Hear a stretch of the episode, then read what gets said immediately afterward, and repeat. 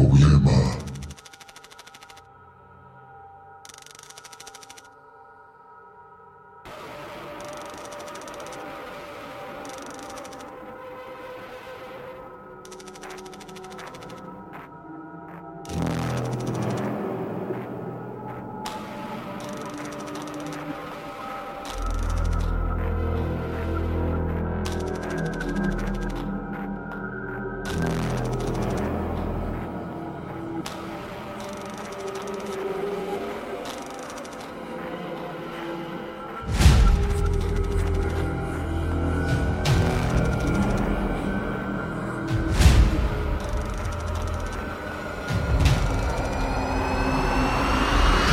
Los acontecimientos de esta historia tuvieron lugar en 1958, en una pequeña casa blanca,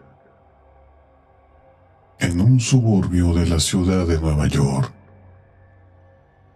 Los nombres de las personas involucradas han sido cambiados. Lunes 3 de febrero. Tom Lombardo y su hermana Nancy acababan de regresar de la escuela. Tom tenía 13 años, Nancy 14. Estaban hablando con su madre en la sala de estar cuando escucharon un fuerte pop en la cocina. Sonaba como si se hubiera descorchado una botella de champán. Pero no era nada de eso. La tapa de una botella de almidón había saltado de algún modo y el líquido se había derramado por completo. En ese momento, los frascos y botellas que había por toda la casa comenzaron a destaparse frascos de quita esmalte para uñas, champú, lejía, alcohol, incluso una botella con agua bendita. Cada una de ellas tenía una tapa a la que había que darle dos o tres vueltas completas para abrirlas pero todas se habían abierto por sí solas, sin ayuda humana. Habían caído y se habían derramado. ¿Qué sucede aquí? preguntó la señora Lombardo. Nadie lo sabía. Pero pronto los estallidos se detuvieron y todo volvió a la normalidad.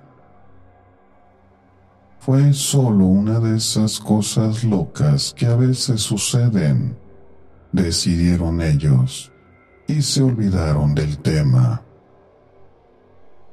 Jueves 6 de febrero, justo después de que Tom y Nancy regresaran a casa de la escuela, se destaparon seis botellas. Al día siguiente, Casi a la misma hora, sucedió lo mismo con otros seis recipientes. Domingo 9 de febrero. A las 11 de la mañana, Tom estaba en el baño cepillándose los dientes. Su padre estaba parado junto a la puerta hablando con él. De repente, una botella de medicina comenzó a moverse por sí misma a través del tocador y cayó en el lavabo. Al mismo tiempo, un frasco de champú se movió al borde del tocador y se estrelló en el suelo. Ellos lo observaron completamente hechizados. Será mejor que llame a la policía, dijo el señor Lombardo. Esa tarde, un oficial de policía entrevistó a la familia mientras varias botellas se destapaban en el baño. La policía asignó el caso a un detective llamado Joseph Briggs. El detective Briggs era un hombre práctico. Cuando algo se movía, creía que un ser humano o un animal lo había movido o que se sacudía debido a una vibración o el viento u otra causa natural. No creía en los fantasmas. Cuando los Lombardo le dijeron que no tenía nada que ver con lo que estaba pensando, pensó que al menos uno de ellos estaba mintiendo. Quería examinar la casa. Luego quería hablar con algunos expertos y averiguar qué pensaban. Martes 11 de febrero. La botella con agua bendita que se había abierto una semana antes se abrió por segunda vez y se derramó. Dos días después volvió a derramarse. Sábado 15 de febrero. Tom, Nancy y un pariente estaban viendo televisión en la sala de estar cuando una pequeña estatua de porcelana se levantó de la mesa. Se alzó un metro en el aire y luego cayó en la alfombra. Lunes 17 de febrero. Un sacerdote bendijo la casa de los Lombardo para protegerla de todo lo que causaba problemas. Jueves 20 de febrero. Mientras Tom estaba haciendo sus deberes escolares en un extremo de la mesa del comedor, un recipiente con azúcar que estaba apoyado en el otro extremo voló hacia el vestíbulo y se estrelló. El detective Briggs fue testigo del incidente. Más tarde, un tintero que estaba sobre la mesa voló sobre la pared y se rompió, salpicando la tinta en todas direcciones. Luego, otra estatua de porcelana se alzó en el aire recorrió unos cuantos metros y se estrelló contra un escritorio. Viernes 21 de febrero. Para disfrutar un poco de la tranquilidad, los Lombardo fueron a casa de un pariente durante el fin de semana. Mientras estuvieron fuera, la situación en la casa fue normal. Domingo 23 de febrero. Cuando los lombardos regresaron, otro recipiente con azúcar se elevó en el aire. Voló contra una pared y se hizo añicos. Más tarde, un pesado buró se derrumbó en la habitación de Tom pero nadie estaba en ella cuando sucedió. Lunes 24 de febrero. Para entonces el detective Briggs había hablado con un ingeniero, un químico, un físico y otros especialistas. Algunos de ellos pensaban que el problema de la casa lo estaban causando las vibraciones. Estas podrían provenir de las aguas subterráneas, según dijeron, o de las ondas de radio de alta frecuencia o de las explosiones sonoras causadas por aviones. Otros decían que la causa era el sistema eléctrico o corrientes de aire que entraban a través de la chimenea. Atribuyeron el estallido de las botellas a los productos químicos que contenían dichas botellas. Las pruebas demostraron que no había vibraciones en la casa. No había nada anómalo en el sistema eléctrico y no había productos químicos en las botellas que las hicieran destaparse. Entonces, ¿qué es lo que estaba causando el problema? Ninguno de los expertos lo sabía. Pero todos los días, los lombardos recibían docenas de cartas y llamadas telefónicas de personas que creían saberlo. Muchos opinaban que la casa estaba embrujada. Pensaban que se había desencadenado un poltergeist, el espíritu burlón al que se culpa cuando las cosas se mueven solas. Nadie ha demostrado que existan los poltergeists, pero por todas partes y durante cientos de años, la gente ha contado historias sobre ellos. Y lo que se ha contado no difería mucho de lo que estaba sucediendo con los Lombardo. Por supuesto, el detective Briggs no creía en los poltergeists. Había empezado a pensar que Tom Lombardo podía ser el culpable. Siempre que sucedía algo, Tom solía estar en esa habitación o cerca de ella. Cuando acusó a Tom de ser el causante del problema, el muchacho lo negó. No sé qué está pasando, dijo él.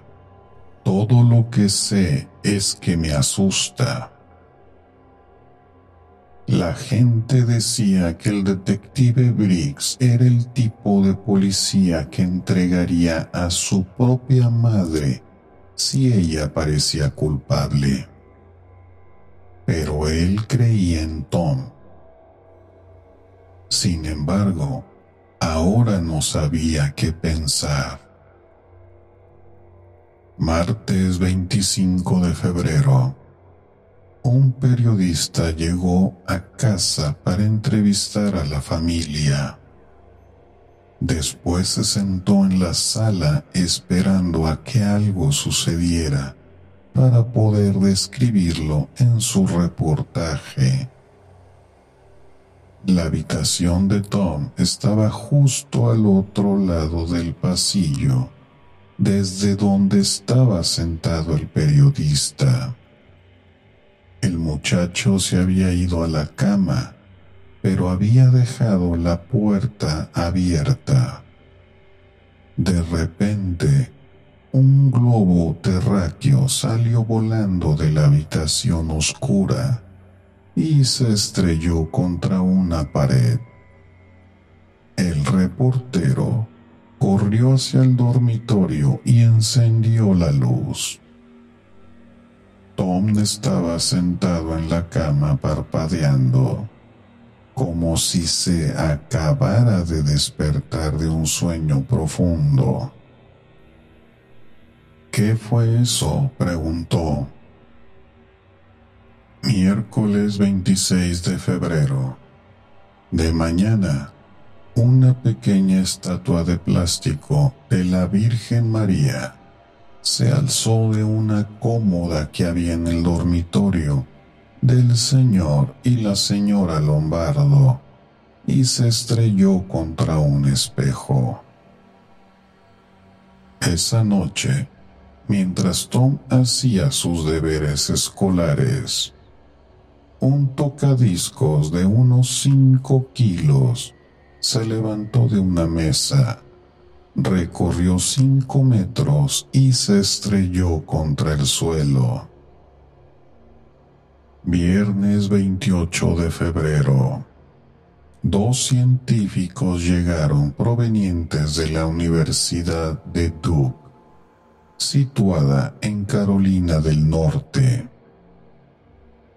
Eran parapsicólogos que estudiaban experiencias como las que sufrían los Lombardo. Pasaron varios días hablando con la familia y examinando la casa, tratando de entender lo que estaba pasando y lo que lo estaba causando. Una noche se destapó una botella de lejía, pero eso fue todo lo que sucedió durante su visita. Nada dijeron a los Lombardo sobre una teoría que habían formulado y que involucraba a un poltergeist. Según su idea, los poltergeists no eran fantasmas. Eran sucesos provocados por adolescentes normales y corrientes que se habían visto tan afectados por un problema que sus emociones se acumulaban en una especie de vibración. Al estar sucediendo en su inconsciente, ni siquiera sabían qué estaba ocurriendo realmente. Pero, de alguna manera, la vibración salía de sus cuerpos y movía todo aquello que alcanzaba sucedía una y otra vez hasta que el problema se hubiera resuelto. Los científicos habían dado un nombre a este poder extraño. Lo llamaban psicoquinesia o telequinesia, la habilidad de mover objetos con el poder de la mente o el poder sobre la materia. Nadie sabía si era posible que sucediera o cómo probarlo realmente. Sin embargo, la mayoría de los informes de poltergeist involucraban a familias con hijos adolescentes y había dos adolescentes en la familia Lombardo. Lunes 3 de marzo. Los parapsicólogos dijeron que prepararían un informe sobre los datos que habían recolectado. Un día después de que se marcharon, el problema regresó con mayor crudeza martes 4 de marzo. Por la tarde, un florero salió volando de la mesa del comedor y se estrelló contra un armario.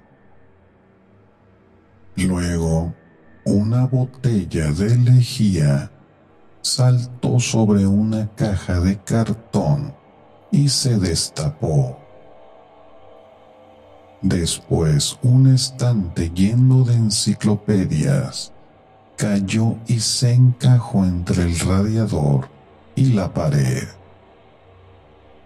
Entonces una botella que había sobre una mesa se levantó y se estrelló contra una pared que había a cuatro metros de distancia. Finalmente se oyeron cuatro golpes en la cocina cuando nadie estaba en esa habitación. Miércoles 5 de marzo. Mientras la señora Lombardo estaba desayunando, escuchó un fuerte estrépito en la sala de estar. La mesa de café se había volteado sola. Pero eso fue todo. Después de un mes de caos, por fin todo volvió a la normalidad. En agosto, los dos parapsicólogos enviaron su informe. Decidieron que los Lombardo no habían inventado esta historia. Tampoco la habían imaginado. Su problema había sido real. Pero ¿qué es lo que lo había causado? Dijeron que no se trataba de travesuras ni trucos ni magia. Así como lo había hecho la policía, también descartaron las vibraciones del agua subterránea y otras causas físicas. La única explicación que no podían descartar era la posibilidad de que un poltergeist adolescente hubiera sido el responsable de mover los objetos con energía mental. No tenían suficiente evidencia para demostrarlo, pero era la única posible respuesta que podían dar. Si se trataba realmente de un poltergeist, pensaban que Tom era el responsable. Si estaban en lo cierto, si un chico normal como Tom se había convertido en un poltergeist, esto también podría sucederles a otros adolescentes. Podría sucederte a ti.